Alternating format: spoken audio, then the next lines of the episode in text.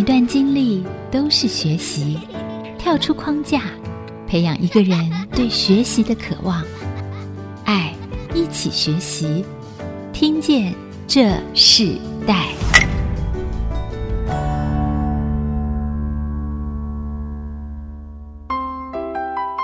位听众朋友，大家好，欢迎收听《听见这时代》，我是主持人郭兰玉。今天在《听见这时代》节目里头，我们跟大家分享的世代学习关键字，谈到的是篮球父子档。那我们今天针对这个主题，我们特别邀请到来宾是知名的篮球的球评高景炎 Kenny 和他的儿子高洪泉 Kaden。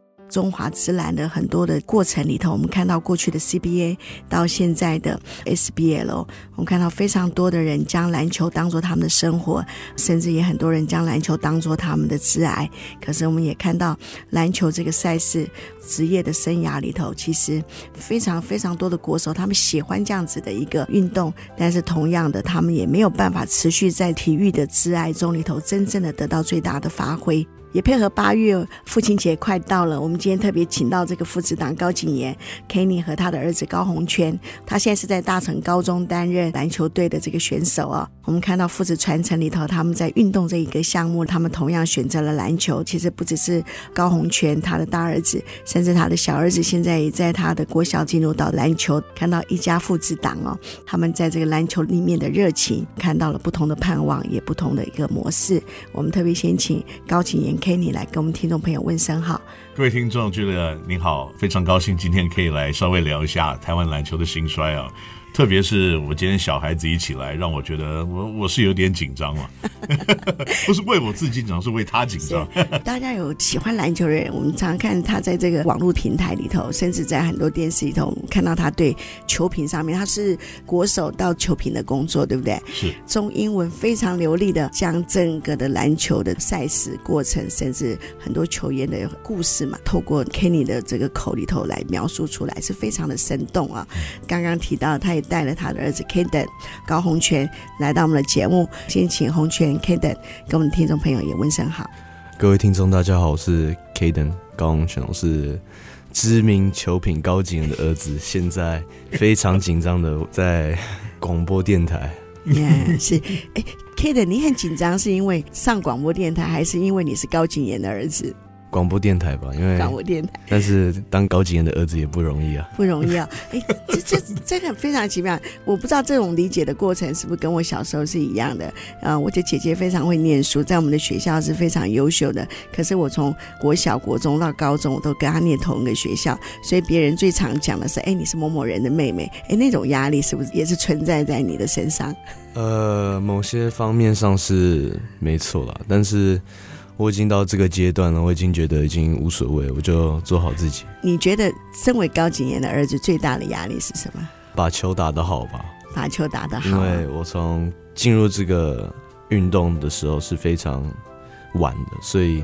打球对我来说是非常困难的事情，因为我比其他人晚开始，所以某些方面上还是有压力啊。以打球方面，对，你晚开始的原因是因为你之前并没有想要打篮球，还是说什么样的一个过程让你比一般人还晚进入到这个篮球的项目里，甚至是你把它当做一个兴趣，当做你这个很大的梦想？我从小时候就是一个宅男嘛，说真的，因为我不太喜欢打球，那时候就喜欢窝在家里玩电动，看什么一大堆有的没的。但是很大一块就是因为家人不认同我打球，就希望我可以读书。但直到我国一的时候，我我就选择想要打球，因为我本来就不是一个可以坐在图书馆然后念书的一个人，所以我就想说，我想要打球。很大一块也是因为我父亲啊，就是。因为他是球评，当时那个想法是这样子啊，但是现在我觉得我打球的原因应该是为了我自己，为了我自己未来着想。嗯，这是一个过程啊，因为其实我们没有任何人可以取代任何人的信心。当这个信心是从你开始，然后你做了一个这样的决定的时候，你就会知道你自己整个努力的方向是什么。那 Kenny 呢？Kenny 你自己在打球的时候是什么样的年纪？应该这样说，我。刚开始打球的时候也没有很早，大概是国中一年级吧。那可是因为在我我小时候长大的时候是在国外，在美国。所以在那个环境里面，我有很多自己的时间我可以控制。那我把所有自由的时间全部花在打篮球上面。所以我虽然比人家晚一点，可是我很快就进步。再加上我可能发育的比较早，跟美国同年龄的小朋友比较起来，所以我在国二的时候、国三的时候，我就已经是强壮的一个小孩。那美国小孩子发育比较晚，所以我在高中国三的时候，我就是压倒我大概跟我同年级的小朋友，所以这对我个人的信心是很大的帮助的。所以我在这样子的一个运动里面得到我自己的一块天地。那另外一个原因也是你在国外，在那个年代，其实华人在基本上我住的城市都是白人，要受到认同也有点困难。因为毕竟那个时代的歧视还是还蛮明显的，所以身为一个在这样子的环境里面，然后打篮球算有一定的水准，比较容易得到认同，也得到更多的朋友。那在成长的过程，就是因为这样子，就是有点像把我自己的信心还有这种认同感当做一个能源在运用吧，所以我就继续在这个环境里面长大跟成长。我可以理解 Kaden 刚刚讲说那个。当我的儿子有压力啊，因为其实很多球迷或者是看过我打球的朋友们都会夸张，会跟他讲说啊，你爸以前怎么样，多厉害，多厉害。可是说真的，他们当看到我打直篮的时候，那时候我已经是开始走下坡的时候。那我最好的时候，他们其实都没有看到。所以我常常跟他讲说，他们都是夸大其词。我那个时候都已经开始做板凳替补了，板凳替补能多厉害，对不对？所以就是要给他一点信心，跟他不要觉得说好像一定有这个压力要达到多好。他开始比别人晚这么的多，有很多的追赶要做，刚开始一定会有很多的挫折，所以这是必然的东西。其实 Kaden 他自己在打篮球这件事情是很支持的，嗯，然后可是，在你那个年代，你的父亲他能够接受你去打篮球这件事情，好像又跟他不一样了，对，对不对？当初你进入到这个篮球，你从兴趣到你觉得你想要专心发展的时候，你的父亲对你打篮球这件事情，他保持什么样的态度？我爸爸常常跟我讲，就是说，你知道，就像所有华人父母一样嘛，就是打篮球当饭吃吗？可是我并没有理会这件事情。因为当时我只想做一个对我自己感觉到感觉良好的事情。我大概到了大学时代，我就知道，呃，打篮球在美国我是没有办法当饭吃的。因为到了那个阶段的时候，那个天分的差距就很明显的会出来。所以我就接受了我父亲的建议，因为他虽然一直不支持我打篮球，可是他因为后来在我二十岁的时候得到癌症，他那个时候就开始有点为我的未来担心吧。所以他就希望我回台湾可以，也许发挥我自己的专长，我就接受他的意见。所以我在二十二岁，他那年过世了，我就回台湾来打甲组篮球。那虽然我打的没有发展的如同如同我的预期，可是我至少得到了一个想法，就是我还是要回美国把书念完。所以我打了一年半以后，我就回美国继续念书了。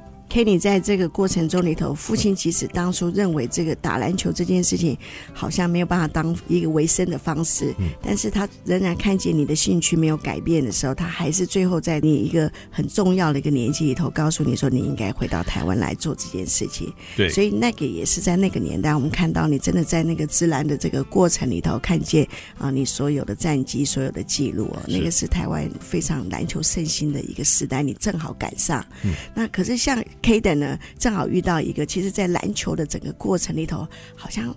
从那个巅峰里头到现在慢慢茁壮啊，慢慢开始发芽的这个时代，我们休息一下，我们在下一段部分，我们继续要邀请知名的这个篮球球评高景炎 Kenny 和他的儿子，现在在大成高中担任篮球的球队的球员哦，高洪泉 Kaden 在一起分享，当父子这个篮球党，他们一起进入到他们最喜欢的这个篮球生涯的时候，他们彼此遇见了什么样相同的观念，彼此也在什么样不同的一个思维上面，他们发展出他们人。人生更不一样的梦想，我们稍后回来。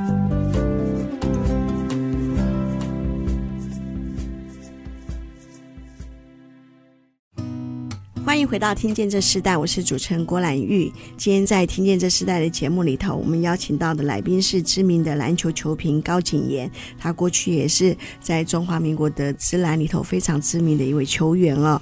今天他带着他的儿子高洪全到我们的节目现场，因为其实洪全也走入了这个篮球这个梦想。然后我就想到说，当我们在十几年前哦，我记得我们做媒体，我们常常举办很多的活动，那是我们最喜欢办的活动，就是三对三的篮球比赛。但是无论在清大、交大，我们几乎哇，每一季都办，哇，好多人。我知道那个三对三一办下来是哇，那个 报名的那个球组都完全没办法停止。那到突然哇，好像这打篮球的人的人口突然是骤减，可是我们仍然看到篮球不断的很多人在这个篮球的战场上面哈屹立不摇。所以我们觉得这个篮球好像是我们的民生运动一样，可是它却是很多人很重要的一个啊人生的发展，就像 Kenny 一样。你自己进入到这个篮坛里头，同时你的父亲后来还是支持你，也鼓励你。到你现在你自己担任球评哦，整个的这个篮球生涯里头，你自己看到什么，经历什么，我们可以跟听众朋友分享。我原来只是一个在这个产业里面的一个一个球员而已。我很幸运，跟别人不一样，就是我不打球以后，马上就可以进入篮球的转播。这个后来我认为也变成很多人可能想参加的一个方向。可是篮球的产业不应该只有这些工作的选择而已。那以现在我们国内篮球的发展，就是如果是这种半业余的状况，这个产业链不会扩大的。因为半职业篮球的这些球团们，他们不管是每年的赞助，或每年花在球员或参加比赛的经费，大概三四千万左右。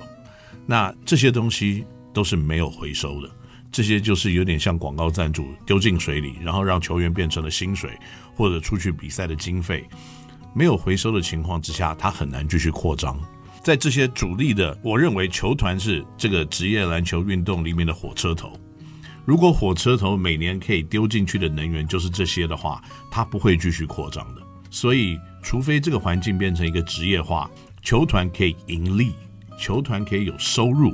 那让他的盈利的模式产生了之后，他越赚越多的时候，他就可以丢进越多的能源投入这个火车头的行列，那篮球的产业才有可能扩张，甚至跑得更快。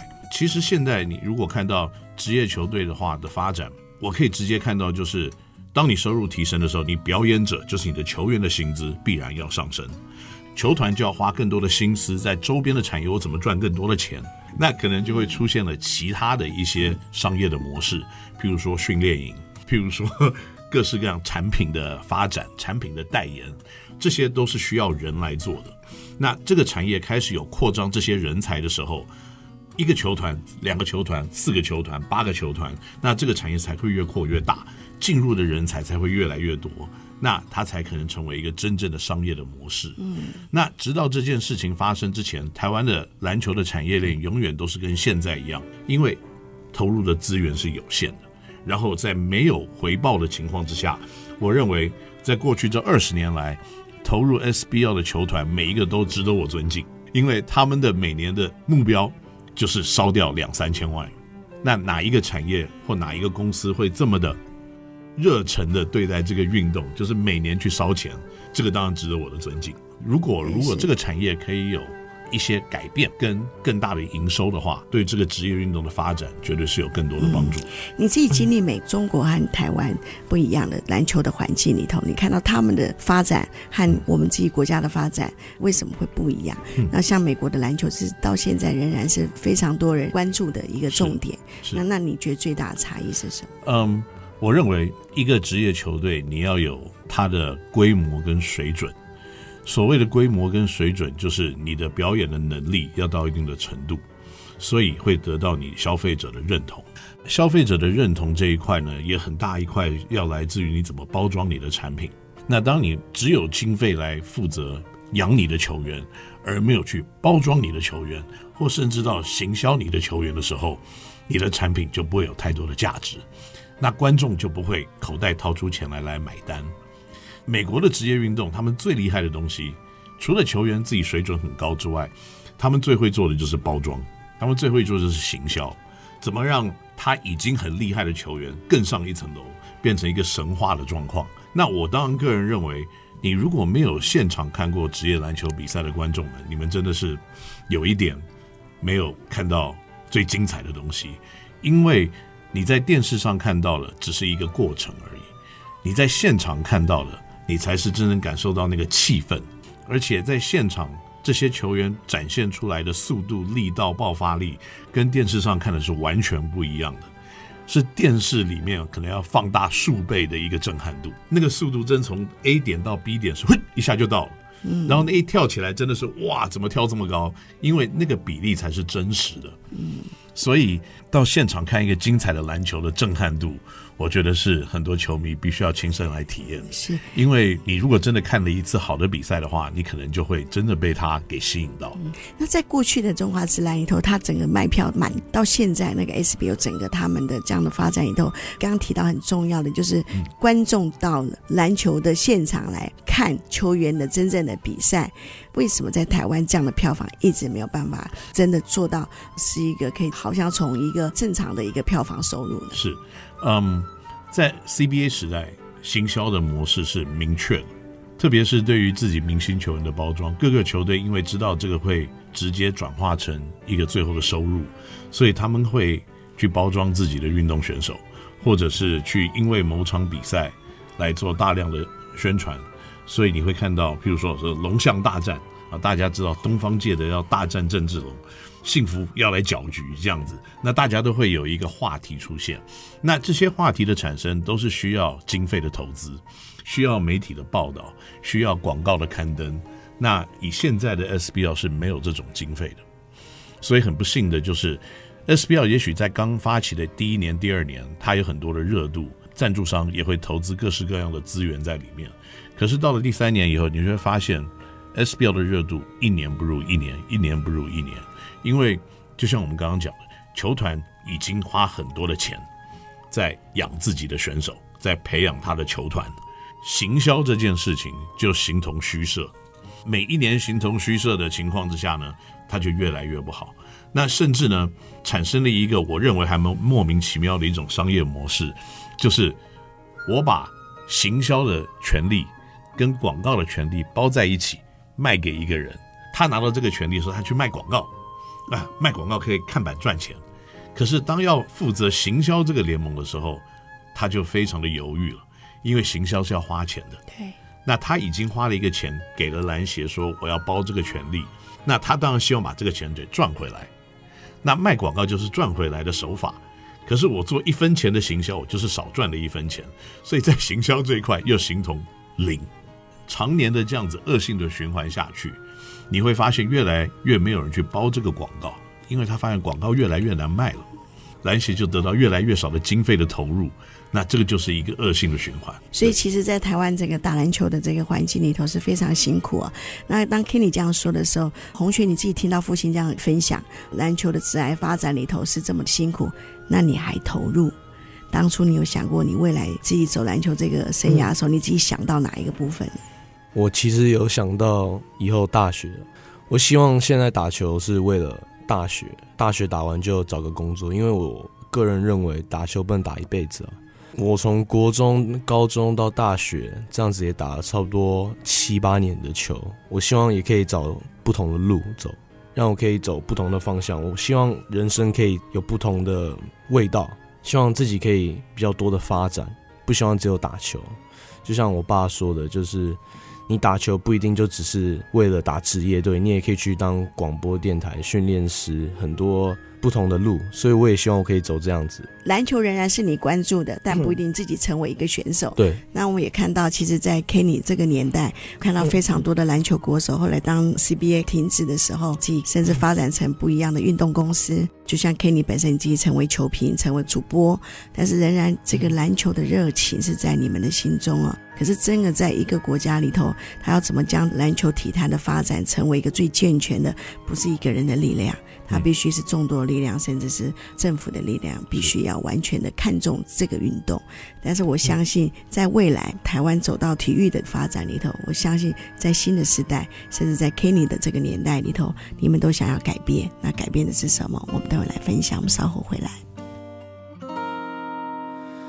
一生一世牵挂，谁能这么伟大？追问你好吗？欢迎回到《听见这时代》，我是主持人郭兰玉。今天在《听见这时代》节目里头，我们跟大家分享的世代学习关键词，我们谈到是篮球父子档，就是知名篮球球评高景言 Kenny，还有他的儿子高鸿全，目前也是大成高中的篮球队。其实当初鸿全你自己在进入到这个篮球过程里头啊，你你选择了篮球这个运动项目，也成为你一个最大的兴趣。你一开始就这么顺利吗？刚开始当然就是不顺利了。我国中两年的时候，就因为我是从国中开始打球，国二跟国三的时候就遇到非常大的挫折，环境跟练球上的压力，因为我从来没有每天练过六个小时的球，在国中的时候，所以刚开始的时候是非常不适应的。每次练完球就回到家，就身体就发麻，一直在痛。当时我很常请假。在国中的时候，因为身体跟心态就是不适应，直到国三之后，我才开始习惯了每天练球。但是那时候已经太晚了，因为国三的时候就要比赛，所以那时候也是没有打到什么球。所以国三的时候，在打联赛的时候，我就下定决心就转学，转去一个我可以发展的一个地方。虽然有点晚，但是希望可以自己的经验可以再累积多一点，到我高中或大学的时候可以再。开窍，对。那那时候你练的时间是这么长，然后你说你造成你身体很大的负担嘛？仍然有个坐板凳的时间，对不对？对。你那时候坐板凳的这个时间里头，你心里有想过要退去嘛？要想要改变你的这个兴趣嘛？在坐板凳的时候，应该是我最有动力的那时候，是因为我每次看到我队友打的时候，心里就是想，身体就会热起来，就是心态就是说我一定要就是。证明我自己不是坐在板凳的一个球员，我也可以上场比赛。当时的心态也是那样子，现在的心态也是这样子。但虽然也没有坐在板凳，但是当时就是非常的。每次比完赛的时候，我就是想说，为什么今天打那么少啊？就是我有什么需要进步的？但是很多时候打得好或打得不好，我是没有感受到自己的进步，反而我就是觉得自己是不是上错路，就是是不是不该打球。是不是该当一般生一样？那时候我就是产生很大一块的委屈，就是怀疑自己。但现在我觉得我已经很明确自己要干嘛，就自己要上哪个路，跟上大学。是，所以其实你没有放弃哦，这是很重要的。那当时你在整个的加入篮球队，然后你开始打篮球，你跟父亲之间的关系，就像你遇到的这些困难，你会跟父亲一起分享吗？还是他对你有有没有什么样的帮助或压力？其实我不需要跟他讲我什么问题或困扰，因为他在场上跟他在练球的时候就看得非常清楚。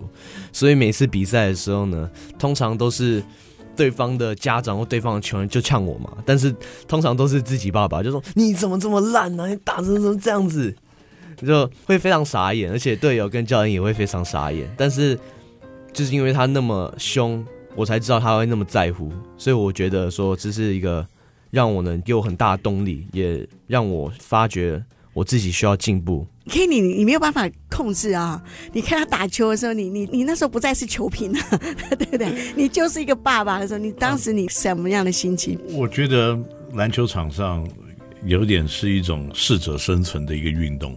因为当你落差有出现的时候，那是非常的明显的。我不希望他在这方面得到一个负面的经验，就是我不希望他因为起步比别人晚，那落后别人是一定会有的。那当如果你的企图心是没有出现的时候，你就永远没办法追得上别人。那这是一个你必然要经过的一个痛苦的过程，没有人会鞭策他，除了你自己的父亲。教练对他的鞭策，他可能会觉得哦，怎么样怎么样。可是我认为最直接的就是我看到了，我就会跟他说。那其实韧度跟心理层面的强度，我觉得是非常足够的。要不然他不会到今天他还没有放弃这个运动。那他可以这样子一直撑着咬住，我觉得是不简单。这个也会我认为了，在他未来如果不打篮球，在职场上。在人生的生活里面，他已经有这个挫折的经验，或已经要去追赶别人，或接受像我这样对他严厉的批评的时候，他在职场也许碰到别人严厉的批评，他会把这个变成一个动能，而不是当做一个哦，我就是好差劲这样子的一个状况，而不放弃。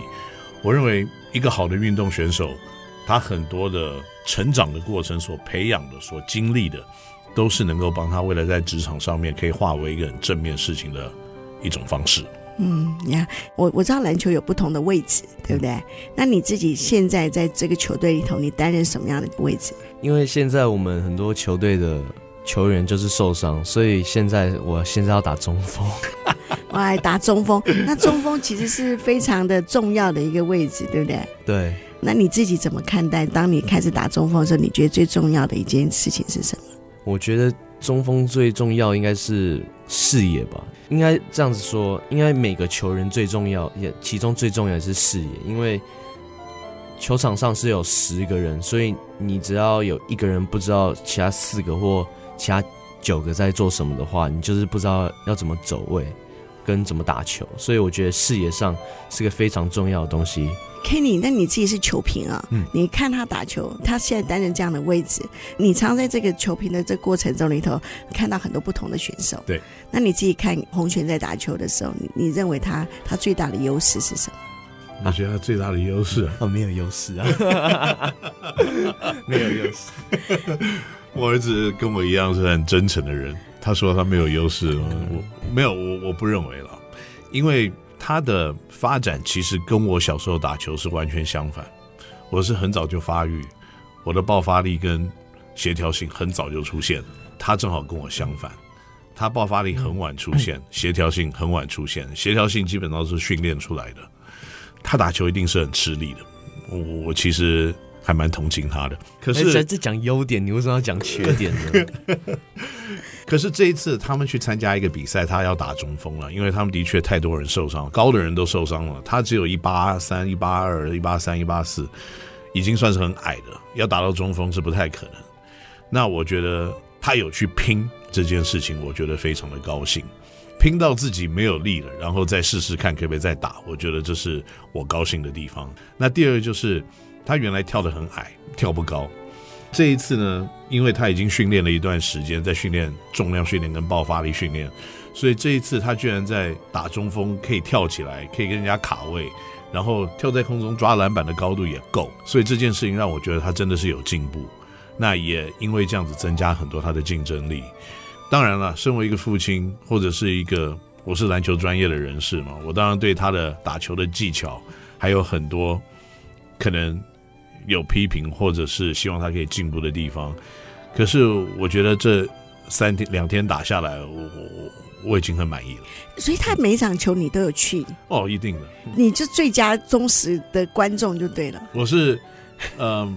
裁判最讨厌的观众，在这个地方我必须要跟宜兰的裁判老师说声抱歉，对不起。那那洪洪拳每一场你你的父亲 Kenny 他都有去，那对你的压力，你你已经习惯了哈？对，习惯了。刚开始我很讨厌他在旁边看我比赛，因为感觉观众的注意都不在我身上，都在我爸身上。然后每次他要拿出手机拍我就，就你不要拍我啊，我比赛，你知道？那时候就是小时候就那样子啊。对，那现在呢？现在就是我觉得他旁边就是一个有一个动力，就是让我能更专心，让我想更表现出来给教练、给观众、跟我爸看。因为你知道他真实的，他跟你所说的一切的建议，其实是对你是有很大的帮助的。对，对不对？甚至你会主动打完球问父亲说：“就今天的过程里头，哪些地方需要改变或什么？”我我不用这样子问他，就是会直接比完赛就说，你怎么这样打？You put like 一大堆有的没的，一大堆脏话出来，但是很少这样子，就是几乎每次打完他就是先跟我讲我哪些点做对，然后接下来就是哪些点做错，而且做错的东西他就会一直讲，就是从晚上 到早上到隔天晚上，就是会一直重复自己的话，因为他很怕我就是听不进去，因为我有些。就是坏习惯还是在，所以他还是要不断的去提醒我这些东西跟如何去改进。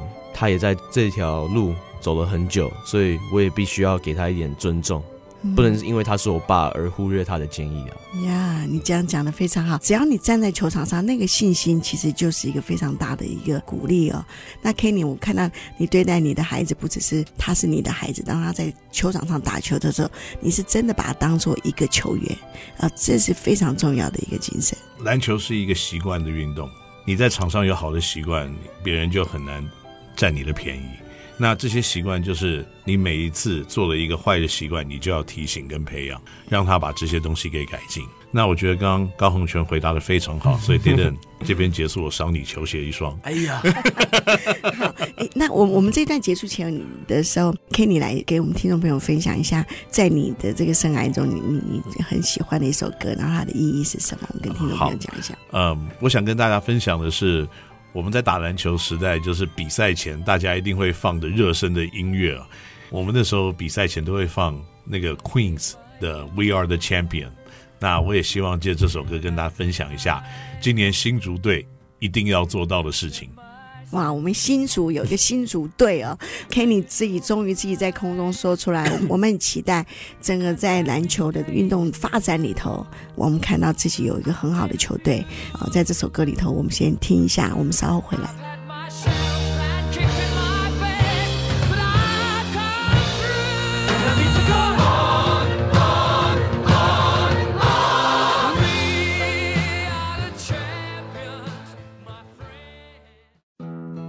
欢迎回到《听见这时代》，我是主持人郭兰玉。今天在《听见这时代》节目里头，我们现场邀请到来宾是目前在国内非常知名的篮球球评啊，高景言 Kenny，还有他的儿子，目前在大成高中担任这个大成高中的球队的高红圈 Kaden 来到我们的节目，在节目中听到他们父子彼此的分享啊，是非常的奇妙。那我自己看到你篮球这件事情，对你来讲，它不只是生活，也是一个生命。即使你现在正在做一些新的。计划，你认为最重要一件事哦，在整个篮球职爱的发展里头，篮球这个运动好了，它对于这个国家和社会有没有最大的影响力是什么？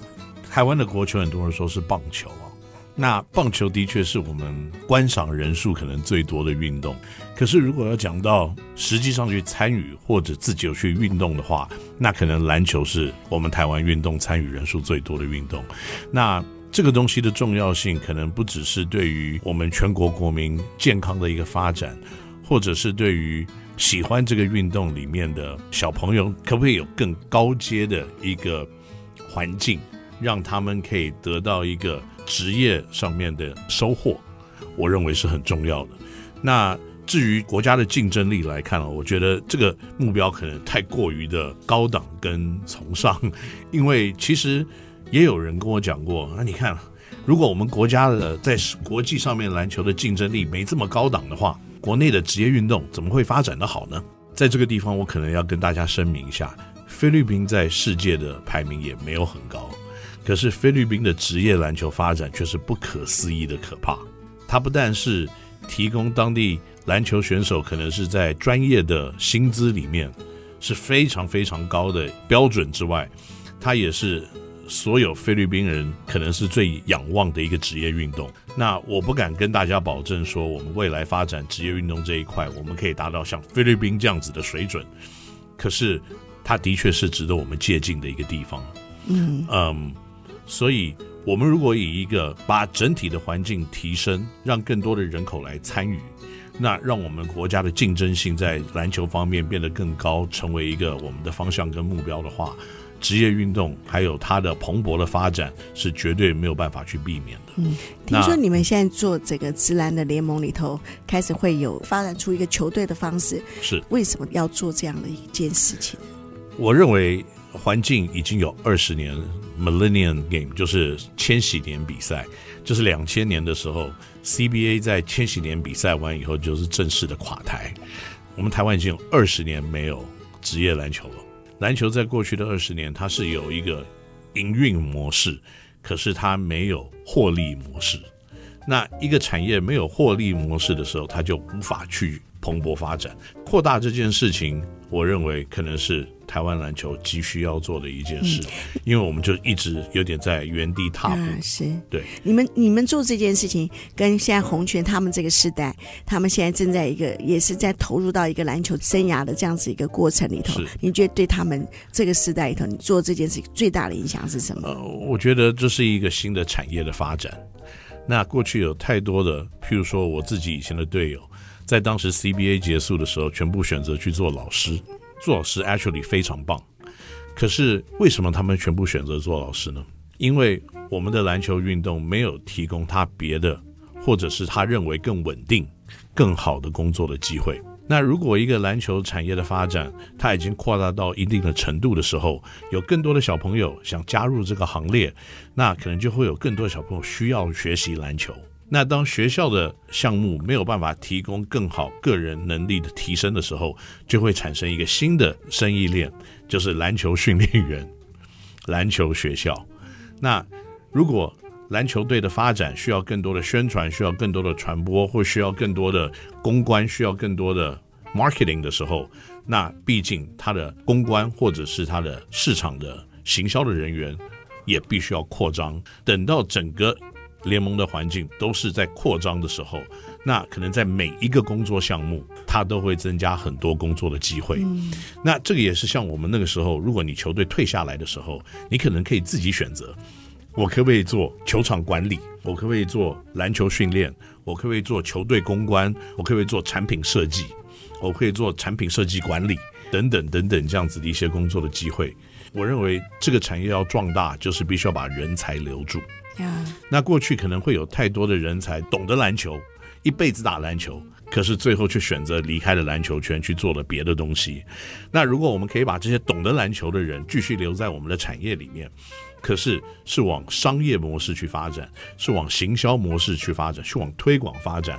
那对于我们这个运动的长大，或者是大家对于这个东西的专有的这些知识可以更加的扩张的时候，那我相信。这个产业就是真正成为了一个真正的产业链，嗯，那我们才会真正的壮大。对于这个更新的时代，他们会有很大的在职爱的发展里头更大的帮助，嗯，而且不离开他们原本的梦想和兴趣，是这很重要的。那 Kenny，你最想要传承给你的孩子什么样的一个价值呢？在你的生命里，其实我不担心 Kaden，因为他是一个很大胆的小孩，他是一个从小就会很勇于去挑战自己，特别对于。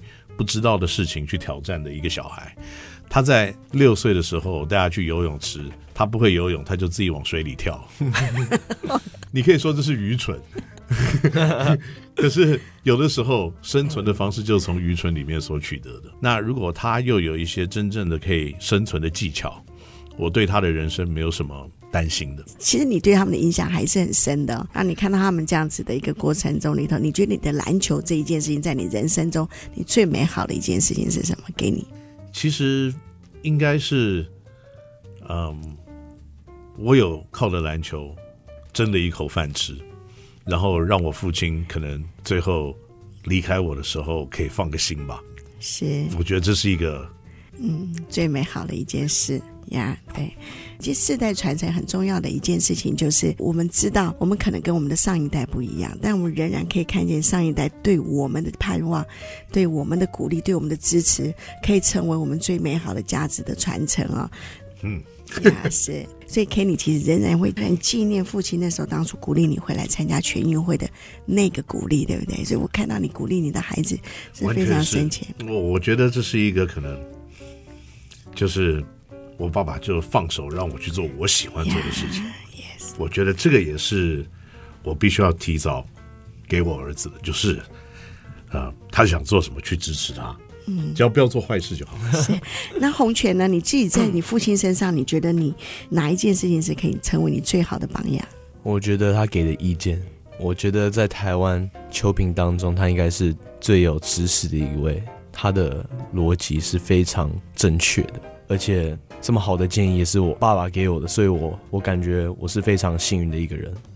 虽然我打球现在还是非常吃力，但是有他的建议，我觉得我还是比较简单可以学习。打球的姿势，你刚刚说的很重要一件事，Kenny 在担任球评的时候是非常非常的认真，然后非常在那个判断上，常看到没有隐藏的，这也是你在你父亲上看到最好的榜样。对，确实是。